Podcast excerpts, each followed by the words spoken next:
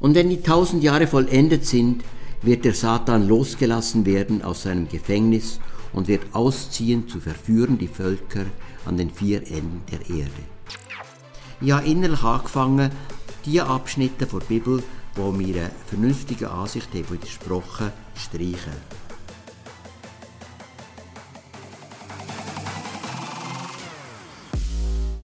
Hallo zusammen, wir lesen heute Kapitel 20 von der Offenbarung. Ich gebe dem Kapitel den Titel Gott räumt auf, auch mit unseren Vorstellungen. Ich lese zuerst Kapitel 20. Und ich sah einen Engel vom Himmel herabfahren, der hatte den Schlüssel zum Abgrund und eine große Kette in seiner Hand. Und er ergriff den Drachen, die alte Schlange, das ist der Teufel und der Satan, und fesselte ihn für tausend Jahre und warf ihn in den Abgrund und verschloss ihn und setzte ein Ziegel oben darauf, damit er die Völker nicht mehr verführen sollte, bis vollendet würden die tausend Jahre. Danach muss er losgelassen werden eine kleine Zeit. Und ich sah Throne, und sie setzten sich darauf, und ihnen wurde das Gericht übergeben. Und ich sah die Seelen derer, die enthauptet waren um des Zeugnisses von Jesus und um des Wortes Gottes willen, und die nicht angebetet hatten das Tier und sein Bild, und die sein Zeichen nicht angenommen hatten an ihre Stirn und auf ihre Hand, diese wurden lebendig und regierten mit Christus tausend Jahre. Und die anderen Toten aber wurden nicht wieder lebendig, bis sie tausend Jahre vollendet wurden. Dies ist die erste Auferstehung. Selig ist der und heilig, der Teil hat an der ersten Auferstehung. Über diese hat der zweite Tod keine Macht, sondern sie werden Priester Gottes und Christi sein und mit ihm regieren tausend Jahre. Und wenn die tausend Jahre vollendet sind, wird der Satan losgelassen werden aus seinem Gefängnis und wird ausziehen zu verführen die Völker an den vier Enden der Erde, Gog und Magog, und sie zum Kampf zu versammeln, deren Zahl ist wie Sand am Meer. Und sie stiegen herauf auf die Ebene der Erde und umringten das Heerlager der Heiligen und die geliebte Stadt. Und es fiel Feuer vom Himmel und verzehrte sie. Und der Teufel, der sie verführte, wurde geworfen in den Pfuhl von Feuer und Schwefel, wo auch das Tier und der falsche Prophet waren, und sie werden gequält werden Tag und Nacht, von Ewigkeit zu Ewigkeit. Und ich sah einen großen weißen Thron, und den, der darauf saß, vor seinem Angesicht flohen die Erde und die Himmel, und es wurde keine Stätte für sie gefunden. Und ich sah die Toten, groß und klein, stehen vor dem Thron, und Bücher wurden aufgetan. Und ein anderes Buch wurde aufgetan, welches ist das Buch des Lebens. Und die Toten wurden gerichtet nach dem, was in den Büchern geschrieben steht, nach ihren Werken. Und das Meer gab die Toten heraus, die darin waren, und der Tod und sein Reich gaben die Toten heraus, die darin waren, und sie wurden gerichtet, ein jeder nach seinen Werken. Und der Tod und sein Reich wurden geworfen in den feurigen Pfuhl, das ist der zweite Tod, der feurige Pfuhl. Und wenn jemand nicht gefunden wurde, geschrieben in dem Buch des Lebens, der wurde geworfen in den feurigen Pfuhl. Jetzt ist Jesus der Herr zurückgekommen. Das ist eine riesige Freude.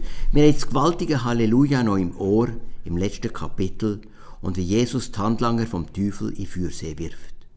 Und was macht Gott jetzt, bevor das letzte große ewige Fest anfängt? Er räumt auf. Er macht das, was wir auch machen, wenn wir ein grosses Fest vorbereiten. Wir räumen auf. Es soll alles parat sein für das letzte ewige Freudefest. Wir wollen zusammen genau heranschauen, was Jesus Christus dem Johannes in einem Kapitel zeigt. Dabei habe ich festgestellt, Gott räumt auf, auch mit unseren Vorstellungen, wie das Weltende nach unserer Meinung müsste aussehen. Hören wir darum genau auf den Text. Kapitel 20 hat drei Abschnitte. Erstens die Vision vom tausendjährigen Reich. Zweitens die endgültige Vernichtung vom Satan und seinen Gehilfen. Und drittens das jüngste Gericht. Eine Vorbemerkung.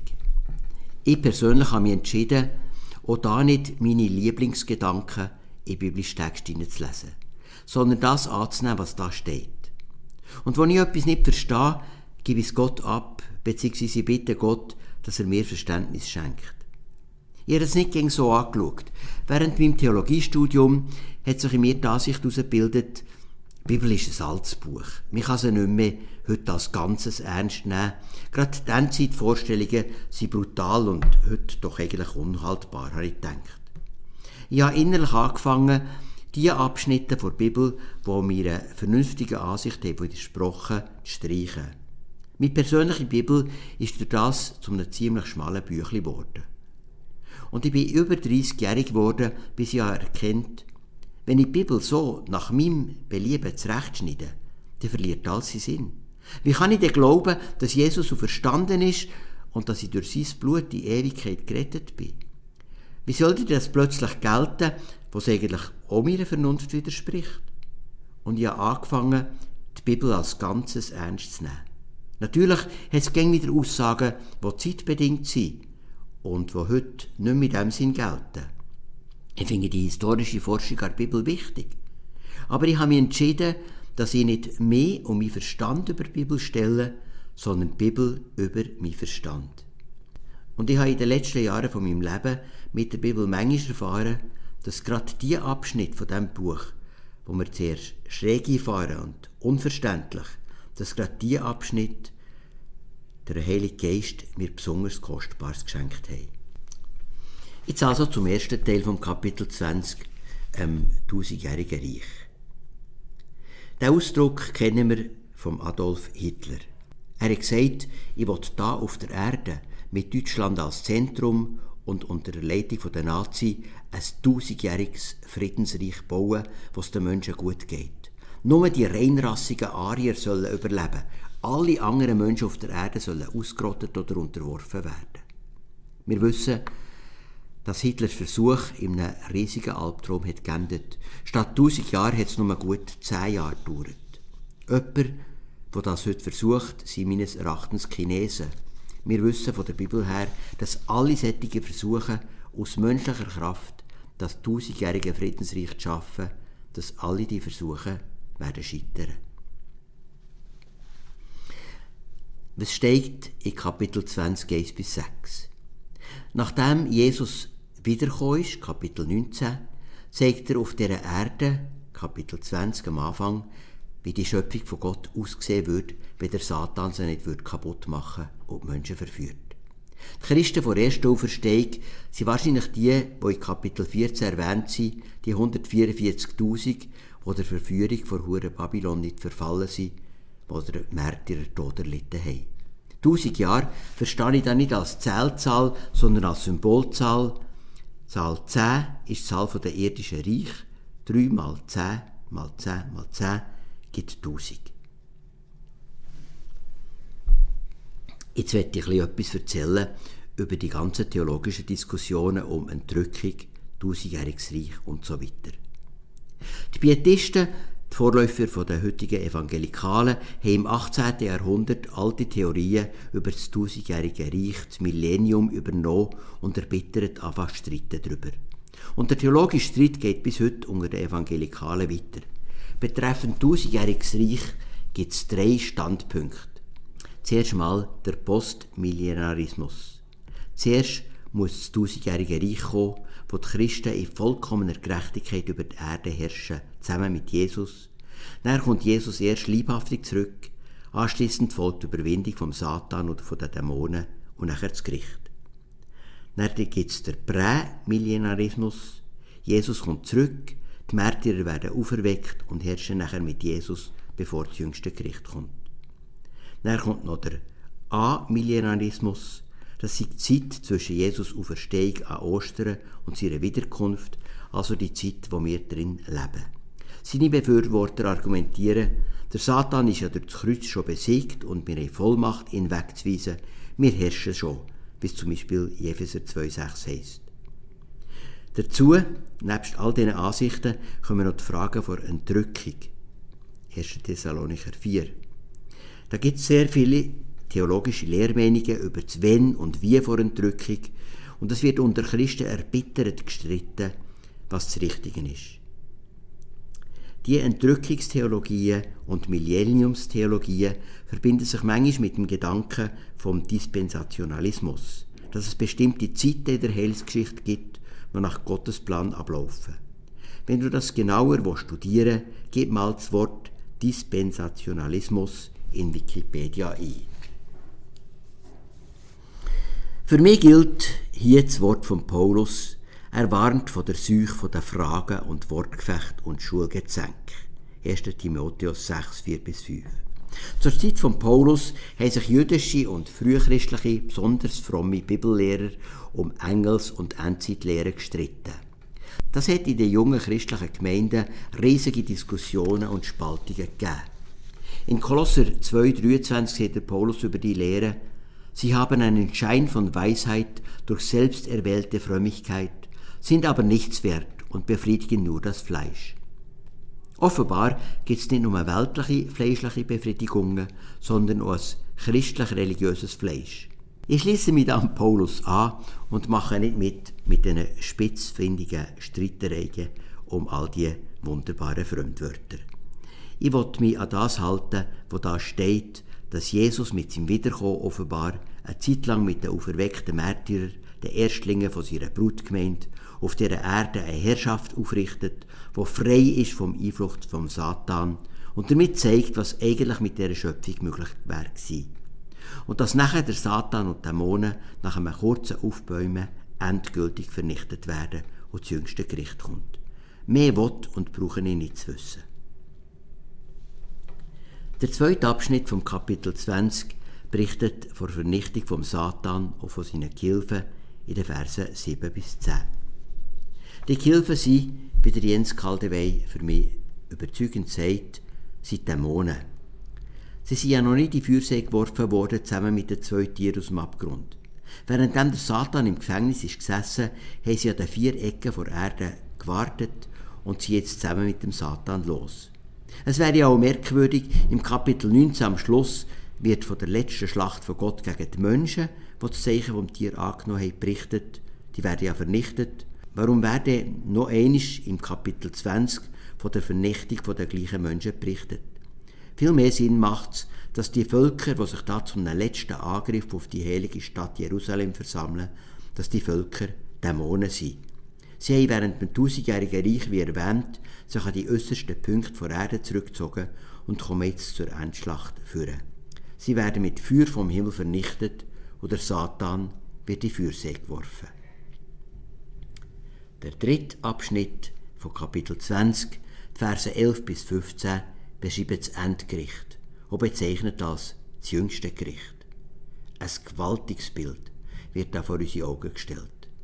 Da ist der Thron von Gott und vor seiner mächtigen Gegenwart fliehen Himmel und Erde. Das Universum löst sich buchstäblich auf. Und alle Menschen, die je gelebt haben, werden auferweckt und erscheinen vor Gottes Thron. Alle Menschen von allen Zeiten.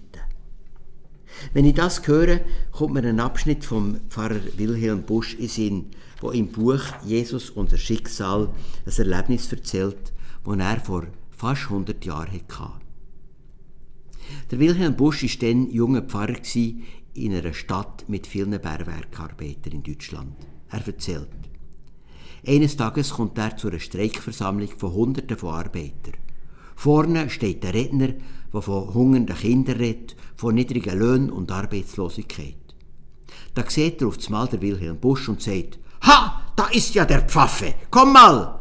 Hör mal, Pfaffe, wenn es einen Gott gibt, was ich nicht weiß, aber es kann ja einen geben, dann will ich, wenn ich gestorben bin, vor ihn treten und zu ihm sagen, und er hat warum hast du zugelassen, dass Menschen auf Schlachtfeldern zerfetzt wurden? Warum hast du zugelassen, dass Kinder verhungert sind und andere das Essen wegschütteten, weil sie zu viel hatten? Warum hast du zugelassen, dass Menschen an Krebselend dahingesicht sind? Warum, warum? Und dann will ich zu ihm sagen, du Gott, tritt ab, weg mit dir, hau ab! So hat der Redner geschrauen. Dann hat der Wilhelm Busch auch geschrauen. Ganz richtig, weg mit diesem Gott, weg mit diesem Gott. Auf Mal sei es ganz still geworden. Der Redner macht das erstauntes Gesicht und sagt, Moment mal, Sie sind doch Pfarrer, da dürfen Sie doch nicht schreien, weg mit diesem Gott. Der Wilhelm Busch hat geantwortet, ein Gott, wo du kannst anklagen, wo du als Richter vor ihm stehst, der Gott gibt's nicht. Der existiert nur in deiner Einbildung. Aber du und ich, wir werden einig vor einem lebendigen Gott stehen und wir werden kein Wort können sagen. Und er wird uns fragen, warum hast du mich nicht geehrt? Warum hast du in Unreinheit und Lüge gelebt? Es gibt einen heiligen, lebendigen, wirklichen Gott, der zu uns einig sagen könnte, hinweg mit dir. Wir sind die Anklagten, nicht Gott. Soweit der Wilhelm Busch. Zwei Sorten von Büchern werden erwähnt. In diesen ersten Büchern steht alles aufgeschrieben, jedes Wort, jede Handlung, jedes Gefühl von unserem ganzen Leben. Zur Zeit, wo die Offenbarung ist geschrieben wurde, hat man sich das nicht vorstellen Heute, im Zeitalter von immer leistungsfähigeren Computern schon. Das zweite Buch ist das Buch vom Leben. Da drinnen sind Namen von allen Menschen aufgeschrieben, wo Jesus durch sein Blut erlöst hat. Jesus selber hat seinen Jüngern gesagt, darüber aber freut euch, dass eure Namen im Himmel geschrieben sind. Lukas 10, 20. Es sind all die Menschen, die in den beiden letzten Kapiteln der Offenbarung die Vollendung, das Paradies von Gott in Ewigkeit dürfen erleben. Was für eine unbeschreibliche Freude, wenn wir zu denen dürfen gehören, wo Römer 10, 9 bis 10 sagt, wenn du mit deinem Munde bekennst, dass Jesus der Herr ist und glaubst in deinem Herzen, dass ihn Gott von den Toten auferweckt hat, so wirst du gerettet. Alle, wo nicht im Buch vom Leben stehen, werden in Feuersee geworfen, steht da. Für Menschen, die nur eine Lästerung und ein müdes Lächeln für Jesus hatten während ihrem Leben, wird das der zweite Tod sein. Es steht nicht da, dass sie ewig gequält werden, sondern sie werden ausgelöscht. So wie jemand in einem Lavasee in einen Vulkan hineingeht, es macht Pfff und das Räuchchen steigt auf und fertig. Die riesige Qual von diesen Menschen wird zu heulen und Zähne klappern vor Gottes Thron sein, wenn sie erkennen, dass die herrliche Erlösung, wo ihnen Jesus ist angeboten war, dass sie die Erlösung mit Füßen treten. Hingegen steht vom Satan, dass er ewig gewählt wird. Der Satan ist ein Engelswesen und wird von Gott offenbar nicht gleich behandelt wie abtrünnige Menschen. Und nachher wird am Ende vor der Zeit nach dem Satan schließlich auch der Tod in Feuersee geworfen. In Gottes Herrlichkeit und Vollendung gibt es dann kein Tod mehr und kein Leid mehr. Eine grosse Frage, die viel glaubende Menschen beschäftigt ist, was ist mit all diesen Menschen, die nicht bewusst der Lösung von Jesus angenommen haben? Die, die ihrer religiösen Kultur aufgewachsen sind, wo man Jesus gar nicht erkennt oder wo sie gar nicht Gelegenheit hatten, wirklich von ihm zu hören. Was ist zum Beispiel mit den Menschen in Nordkorea, wo die Zeit von ihrem Leben nur zur Anbetung vom Führer angeleitet worden sind, die keine Chance hatten, zu Gott zu kommen? Was passiert mit meinen verstorbenen Angehörigen, die der Glaube an Jesus nicht angenommen haben? Ihr könnt darüber austauschen und auch in der Bibel zu dieser Frage nachforschen. Meine ganz einfache Antwort ist zuerst mal, dort, an der letzten Stelle der Weltgeschichte, stehen wir vor Gott, dem Vater von Jesus. Ich traue dem Gott aus ihrer Liebe, die er in Jesus erwiesen hat, zu, dass er für all die Fragen eine wunderbare Lösung hat, die gleichzeitig gerecht ist und voll Liebe. Wenn ihr dieser Frage vertieft nachgehen wollt, empfehle ich einen Aufsatz von Jens Kaldewey, Was wird aus meinen ungläubigen Angehörigen? Der Jens Kaldewey hat übrigens jetzt so ein Buch herausgegeben, Großer Himmel, kleine Hölle. Er geht dort ganz genau mit den Bibeltexten dazu dieser Frage nach. Er kommt zum Schluss, dass es wirklich zwei Ausgänge in der Ewigkeit gibt. Der zweite Tod im Feuersee und das Leben in der Herrlichkeit von Gott. Es gibt laut vor der Bibel keinen Platz für eine Allversöhnungslehre, dass am Schluss ja doch alle Menschen in Gottes Paradies kommen.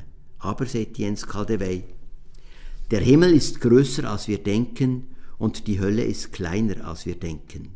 Viele von uns sind mehr oder weniger geprägt von der Überzeugung, dass eine sehr kleine Zahl von Menschen, die gläubigen Christen, das waren ja immer nur wenige Prozent der Weltbevölkerung in Vergangenheit und Gegenwart, gerettet wird.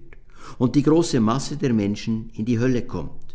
Jesus wäre dann dafür gestorben, dass ein ganz kleiner Bruchteil der Geschöpfe gerettet wird und der allergrößte Teil ewig verloren ist, für die es eigentlich viel besser gewesen wäre, sie wären gar nicht erst geboren worden. Das kann ich nicht mehr glauben. Unter anderem, weil ich in Offenbarung 20 sehe, dass es unter der Masse dieser Menschen solche gibt, die im Buch des Lebens stehen, und weil ich in Offenbarung 21 und 22 auf der neuen Erde neben der Gemeinde Nationen antreffe, die im Licht des neuen Jerusalems leben. Meine begründete Hoffnung ist daher, dass es neben den Christen eine gewaltige Zahl von Menschen gibt, die zwar nicht im neuen Jerusalem leben als das eigentliche Volk Gottes im engeren Sinne, aber auf der neuen Erde als seine Nationen, für die sein Sohn starb, damit auch ihnen das Leben zugerechnet werden kann. Ich denke, da ist viel Stoff zum Gespräch und Bibelstudium unter uns. Der Kaldewey bezieht sich hier auf den Schluss von Offenbarung 21 oder Anfang von Offenbarung 22, was heißt, dass viele Völker und Könige ins neue Jerusalem kommen und dass von dem Jerusalem, von der Erlösten, ein heilender Strom ausgeht, raus zu den Völkern, die außerhalb der Stadt, der Brutgemeinde leben, die aber auch an ewiger Herrlichkeit teilhaben. Soweit also das gewichtige Kapitel 20, wo mit seinen drei Abschnitten das Ende der Weltgeschichte beschreibt. Was jetzt in den letzten zwei Kapiteln der Offenbarung folgt, ist der Ausblick auf die unvorstellbare Herrlichkeit von Gott, wo die Holländerin Corrie ten Boom mit dem Satz zusammengefasst hat, Freu dich, das Beste kommt noch. Was für eine Ermutigung für die leidenden Christen von denen und für uns alle heute, dass wir so ein Ziel vor Augen haben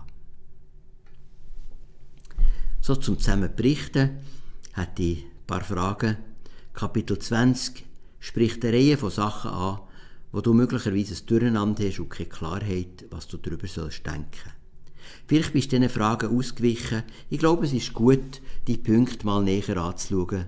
Das tausendjährige Reich, Entrückung. Ist richtig, auf Grund von 1. Thessalonicher 4,17 eine ganze Entrückungstheorie aufzubauen?